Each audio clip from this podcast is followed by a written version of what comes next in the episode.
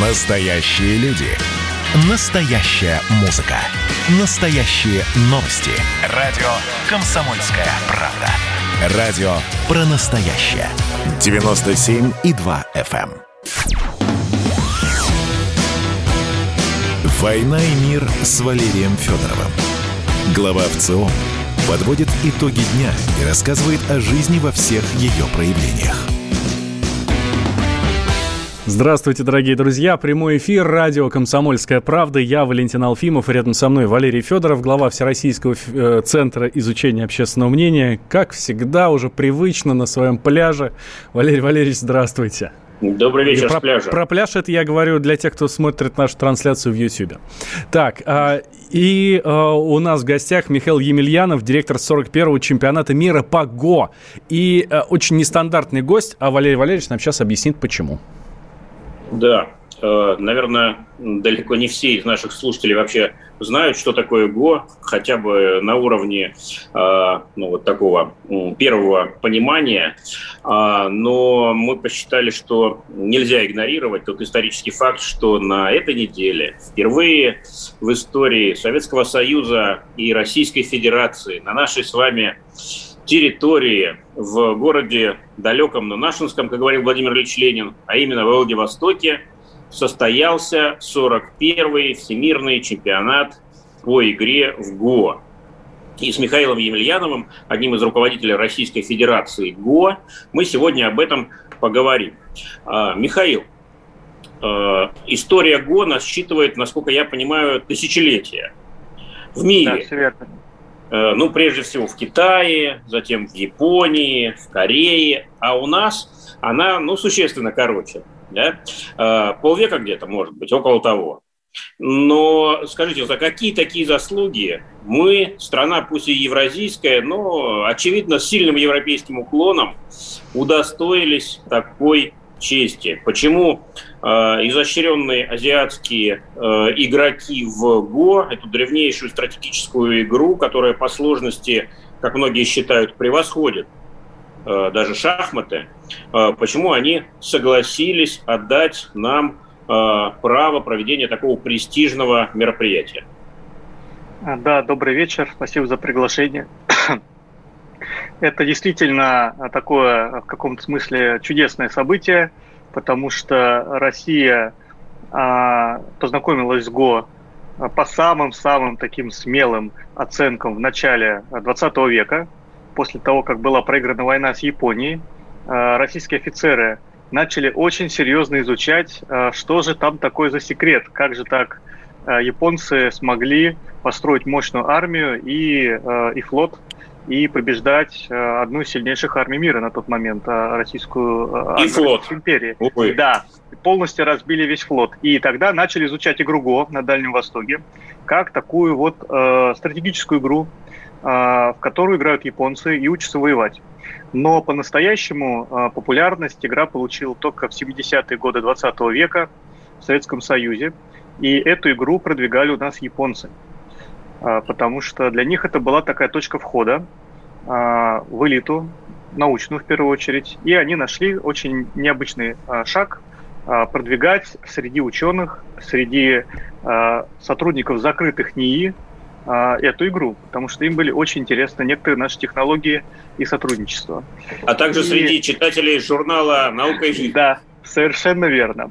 И э, Играго очень полюбилась э, гражданам Советского Союза, и уже сейчас э, России. И так получилось, что мы очень серьезно отнеслись к этой игре. Ну, вообще, э, русские очень хорошо играют в стратегические игры. Такая закономерность. Э, мы сильнейшие в шахматах. Мы сильнейшие в Европе по игре Го. И когда возник вообще первый такой запрос, а почему бы нам не вывести чемпионат мира за пределы Азии, то рассматривалось очень ограниченное количество заявок, и Россия здесь была А давайте фаворитом. уточним. Э, правильно я понимаю, что 40 э, предыдущих чемпионатов проходили в Восточной Азии, то есть в ареале традиционного на протяжении многих столетий, даже тысячелетий, э, распространения и культивирования этой стратегической игры. Совершенно верно. Это такой, можно сказать, всемирный фестиваль для игроков ГО со всего мира, которых приглашали на Альма-Матер, на родину ГО. Это была либо Япония, либо Китай, либо Южная Корея, лидеры ГО э, последних э, столетий. И один раз э, чемпионат выехал в Таиланд, потому что предыдущий король Таиланда обожал игру ГО. Он сказал, я сделаю все, но дайте мне провести этот чемпионат один раз. И Россия стала первой не азиатской страной, куда нам удалось чемпионат э, вытащить. Михаил, это, общем, да. Валерий Валерьевич, у меня есть небольшая справка для наших слушателей. Вдруг кто-то не знает, что такое игра Го, чтобы они себе сейчас красиво представили. А вы, Михаил, тогда потом прокомментируйте, насколько у нас наше представление об игре Го точное. Договорились. Справка. ГО – одна из самых популярных игр в мире. Она возникла несколько тысяч лет назад. Умение играть в ГО в таких странах, как Китай или Япония – признак умного и достойного человека. Сейчас игра больше известна как японская, и многие считают ее японскими шашками, хотя родилась она в Древнем Китае. В большинство других стран она дошла только в 20 веке. ГО – англоязычное название, пишется с большой буквы. На русском ГО с маленькой. В Японии ее зовут ИГО, в Китае – Вейци, буквально окружающие шашки. Или Пинь-инь – беседа руками. А вот в Корее игру зовут Падук. Кстати, корейские игроки самые увлеченные, каждый пятый в стране. В ГО первоочередная не механика, а философия. Игровое пространство как жизнь – Каждый ход – поступок, отражающий черты характера, умение идти к своей цели. Это баланс и гармония черных и белых камней в бесконечном множестве вариантов развития событий. Есть даже пословица «Рендзю – удел простолюдинов», «Шахматы играют герои», «ГО – игра богов». Правила игры в ГО во многом проще правил шашек или шахмат чисто технически, но огромное число потенциальных ходов делают партию непредсказуемой, а стратегию сложной. В партии принимают участие два человека, начиная тот, у кого черные камни. Соперники поочередно выставляют на поле по одному камню, фишки размещают на пересечениях линий, пунктах, и задача отгородить своими камнями большую территорию, чем противник. Для поклонников ГО крайне важна культура игры, сопровождающая ее ритуалы и атмосфера. Первично – уважение соперников друг к другу. Недопустимо нервировать другого игрока, провоцировать его, нагнетать обстановку или как-либо мешать. Не принято есть во время партии, редко пить чай или воду. В Японии противники должны поклониться друг другу и пожелать удачной игры, а после партии вновь поклониться и выразить благодарность. Для поклонников ГО крайне важна культура игры, сопровождающая ее ритуалы и атмосфера. Первичное уважение соперников друг к другу и к самой игре. Философия, не игра. Все правильно, очень, Михаил? Да. Очень, очень точная справка. Но можно говорить просто «го». А, это такая озвучка, она очень интересная, потому что в китайском языке а, озвучивание иероглифов – это отдельная такая тема интересная. И что еще называется как ГО? Государство называется в Китае ГО. Джунго, Срединное государство, озвучено так же, как и игра ГО. И в этом а, заложена глубокая параллель, потому что ГО, по сути, это модель управления большими, сложными, а, многомерными объектами, часто нематериальными. Михаил, вот э, действительно начинается все для наших слушателей со спорта, с игры, и это неплохо, да, потому что соревнования, какой-то драйв, азарт, и прямо скажем, в последнее время у России не очень много успехов, так сказать, в спорте с международной точки зрения, вот, э, лишают нас там, э, значит, всяческих наград, э, ограничивают участие в Олимпийских играх, в других соревнованиях. Это, конечно, очень унизительно, вот, и больно, а Азия, наоборот, вот в части ГО признает э, наше, значит, нашу активность и даже наши заслуги на очень высоком уровне. Потому что, напомню, для наших слушателей все-таки вот церемониал, ритуал, символы э, в азиатской культуре означают существенно больше, чем в европейской и тем более американской. Там все попроще. Вот. А здесь вот такого рода знаки уважения, они э, означают ну, гораздо больше, э, чем мы привыкли думать. И в этой связи, Михаил, я знаю, что вы очень давно занимаетесь ГО. Можете рассказать немного о том, как эта игра зародилась? Ведь история шахмат тоже уходит вглубь тысячелетий, есть какие-то легенды по этому поводу. А вот что с ГО?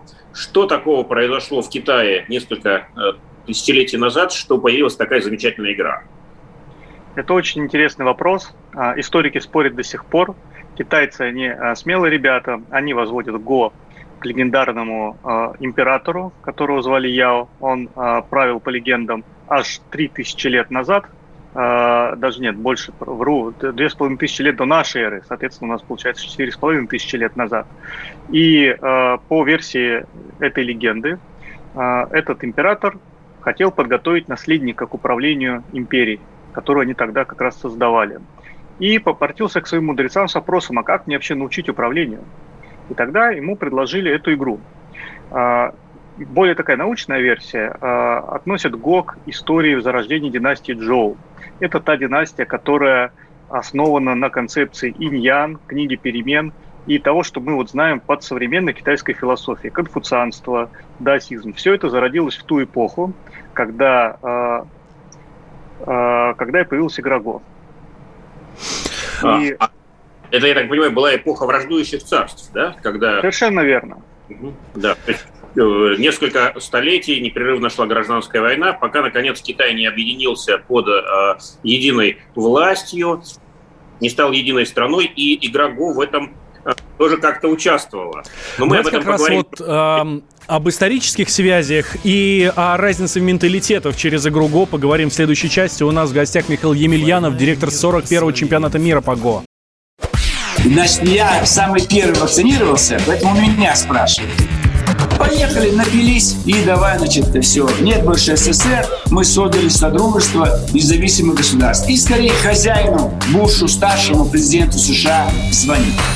Назначьте везде русских, и многонациональные регионы были бы довольны. И дайте больше прав регионам и больше прав предприятий. Итоги с Жириновским. Каждую пятницу на радио «Комсомольская правда».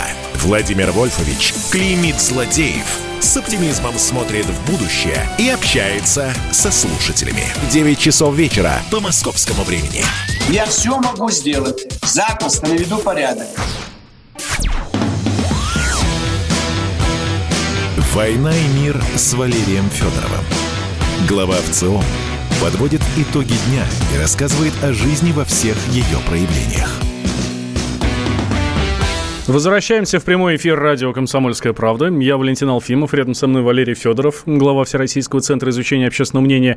И у нас в гостях Михаил Емельянов, директор 41-го чемпионата мира по игре ГО, который впервые в истории прошел в России, с чем мы вас, дорогие друзья, и поздравляем. Но так как далеко не все еще россияне, к сожалению, знают о этой замечательной игре, мы немножко им рассказываем. И вот сейчас дошли до момента, а, когда Михаил нам пообещал рассказать, какую же все-таки роль Игрогос сыграла в объединении Китая. Именно тогда, вот в, за несколько сот лет до наступления новой эры, эпоха враждующих царств сменилась э, объединением да, и вот появился Китай как единая страна, и существует в таком качестве до сих пор. А, Михаил, что же там, как ГОС работало на объединение Китая? Очень а, такая интересная, яркая история, потому что появился Сунзы, это пятый век до нашей эры, а, который предложил совершенно революционную идею, что, оказывается, можно а, воевать а, не абы как, а стратегически. И второе, что он высказал, что цель стратегии избежать войны. Что очень парадоксально, казалось бы, цель стратегии победить в войне, но по-настоящему Суньцзы говорит, что лучшая победа – это победа наименьшей ценой, то есть не обнажая меча. И эта идея, она базируется на той философии, которая заложена в игру Го. Э, игра Го, говоря современным языком, такой суперкомпьютер древности, благодаря которому... Про, полководцы, про суперкомпьютеры еще поговорим отдельно. Да, полководцы и операторы пытались моделировать очень сложные масштабные задачи. И одна из таких задач э, была объединение Китая в единое государство. Задача была не просто сложная, она была немыслимая. Те люди, которые участвовали в этом проекте, проект был растянут аж на 100 лет. Это удивительный такой пример длинной и реализованной стратегии. В общем-то, не понимали даже во многом, что они делают. Были только два таких мощных двигателя этой всей истории. Это один из правителей царства Цинь, самого слабого царства, которое находится на западе Китая. Мы Периферия. знаем это царство. Да, мы знаем это царство, потому что там проходил шелковый путь, и э, там у нас находится могила Цин Шихуанди, основателя Единого Китая. И стратег, который приехал к нему наниматься на службу и предложил эту идею. Но ей надо было показать и доказать. И тогда он, причем как показать, так, чтобы другие не поняли, а правитель понял, он разложил ему эту идею, именно модель объединения, всю машинерию этой длинной стратегии на доске Го. И э, правитель был совершенно ошеломлен идеей. А идея была очень простая. Стратег предложил ему здесь и сейчас, то есть в течение ближайших 50 лет, э, пожертвовать, по сути, собственной землей, то есть отдать лучшие наделы переселенцам и пожертвовать властью, которая принадлежала его семье, его там приближенным, для того, чтобы создать бюрократию, выстроить налоговую систему, ну и таки, как бы, такую институциональную реформу провести. И э, в результате стать самым сильным царством, а затем э, объединить оставшиеся шесть царств этого семи царств в единое государство. И э, вот это объединение, оно могло состояться только через шесть поколений правителей. И вот такое заглядывание за горизонт, оно требует очень мощной воли внутренней и веры вообще в то, что это, ну, в эту математику стратегическую, что ну, это случится. Вообще напоминает фантастику какую-то. У Айзека Азимова, знаменитого американского фантаста, да, есть серия э, романов э, под общим названием «Фонд» там, или «Основание», да, «Foundation», вот, где, э, ну, вот в далеком будущем, в далекой-далекой галактике происходит что-то подобное. А тут мы видим что произошло на самом деле. Вот. Ну, действительно ли ГОС сыграла ключевую роль в объединении Китая или нет, э, наверное, историки спорят и будут продолжать спорить. Сейчас давайте вернемся в э, день сегодняшний. Напомню, что э, в шахматах человек победить машину больше не может. Долго-долго э, делали и пилили, создавали этот искусственный интеллект, и вот э, какое-то время назад стало понятно, что обыграть его человеку э, невозможно. А в ГО произошла похожая революция, но существенно позже. И не по причине меньшей популярности ГО. А по какой, Михаил? Ну, э, очень простой пример. Э, где-то на четвертом ходу в шахматах, э, по примерным оценкам, у нас вариативность 250 тысяч вариантов разных ходов. А в ГО на четвертом ходу 16 миллиардов вариантов ходов. То есть э, это э, те возможные продолжения позиций, которые у тебя открываются, веточки этих вариантов. И вот эта вариативность э, совершенно астрономическая, она поставила все алгоритмы в тупик. И проблему решила только компания Google, которая подошла к этой проблеме совершенно с революционной стороны. Они предложили создать нейросеть, которая распознает изображение, которая бы смотрела на конечные позиции и угадывала, какое ход здесь, в этой позиции, самый лучший. Просто смотрела так же, как человек на картинку. А, не пыталась а, рассчитывать только варианты, а пыталась бы оценить а, как бы визуально узор. То есть это такой дизайн. целостный холистический взгляд, как философы говорят. Вот, да? абсолютно это верно. Это другой тип мышления да, не комбинаторика, как в шахматах, да, и проигрывание сценариев, которые на самом деле все, ну, вот 250, или как вы сказали, 250 тысяч, 250 да? тысяч, да. То есть это на три порядка меньше, чем в ГО, как минимум, а то и на 4. Вот, то есть тут вообще другой тип стратегического мышления, да, И вот что, что касается стратегического мышления, Михаил, я вот слежу за фейсбуком э, Валерия Валерьевича, да, и, и он с вашего чемпионата как раз э, рассказывал, что по национальности меняется стратегия игры в Го. И, соответственно, стратегия поведения, не знаю, там, при переговорах важных политических и неполитических. И вообще, в принципе, ментальность можно по игре Го определить. Ну, ну там не по национальности, а скорее так, если ты владеешь э, приемами ГО, то, скорее всего, твое поведение в переговорах, в построении бизнеса, в политической стратегии, оно будет совершенно другим, чем если ты не владеешь. Вот там скорее такая была мысль, но, видимо, я недостаточно ее там ярко раскрыл, извините, Валентин. А, и вот действительно, а, Михаил, какое влияние сегодня ГО оказывает на бизнес-практику, на политическую стратегию? Потому что ну, э, эпоха враждующих царств закончилась давно, тогда интернета не было, да, ничего не было, связи не было, телеграфа и телефона, и даже железных дорог, и пара. Вот. А сегодня у нас все это есть, может быть, и не нужно уже никакого ГО.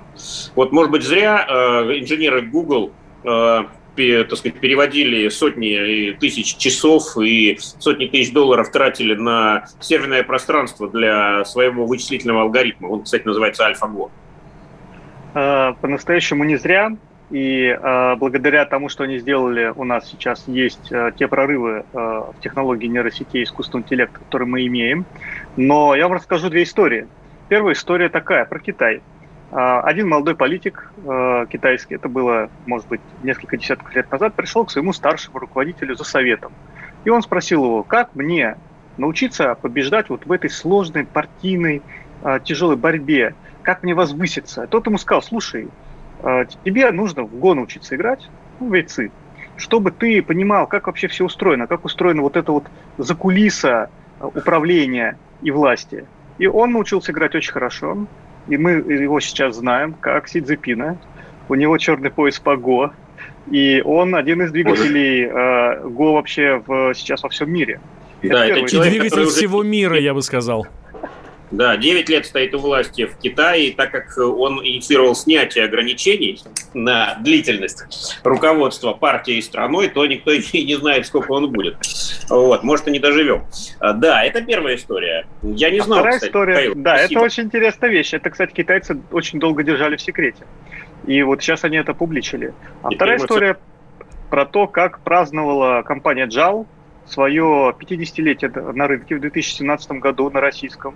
Это японские а, авиалинии. Если хотите верно. в Токио улететь, скорее всего, на, если не аэрофлотом, то на Джале полетите. А, они партнеры, у них там теперь совместные рейсы. И, ага. и э, они первый рейс открыли в 1967 году. Это так, такой как бы первый камень на этой большой доске. И в Go есть такой термин э, для дебюта игры, как в шахматах. Э, он звучит как фусейки или расставление камней. Начало партии. И для любого современ, э, в современном языке, для любого дела этот термин тоже используется. Так вот, на плакате, на таком большом транспаранте в офисе JAL э, было написано э, «Первые 50 лет фусейки компании в России на пути к столетнему юбилею». И вот это пример того, как игра Go уже как философия, как такое базовое знание впитано в культуру стиль вообще поведения а, наших азиатских э, партнеров, э, наших соседей. И они, может быть, даже и не умеют играть, э, но они живут в этой культуре.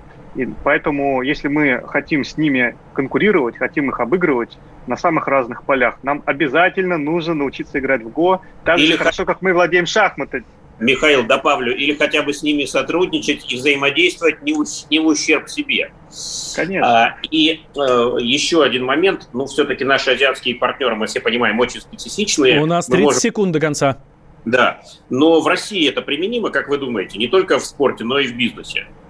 В России применимо. Более того, мы знаем примеры предпринимателей, губернаторов даже э, и э, государственных деятелей, которые используют эту стратегию а, она очень просто объясняется. Стратегия гибкости, текучести, когда ты можешь гнаться сразу за двумя зайцами одновременно. В этом идея Го. То противоречит нашей бытовой мудрости. Но в этом весь смысл. Последний вопрос. Кто победил на чемпионате, Михаил? Победил Китай. Ожидаемо Китай. победил Китай. А Россия вошла в десятку. Хороший Это результат. тоже очень х- хорошее достижение. Михаил, спасибо большое. Михаил Емельянов, директор 41-го чемпионата мира по ГО, который прошел у нас в России. А, продолжим сразу после новостей с а, Валерием Валерьевичем. Не переключайтесь. «Война и мир» с Валерием Федоровым.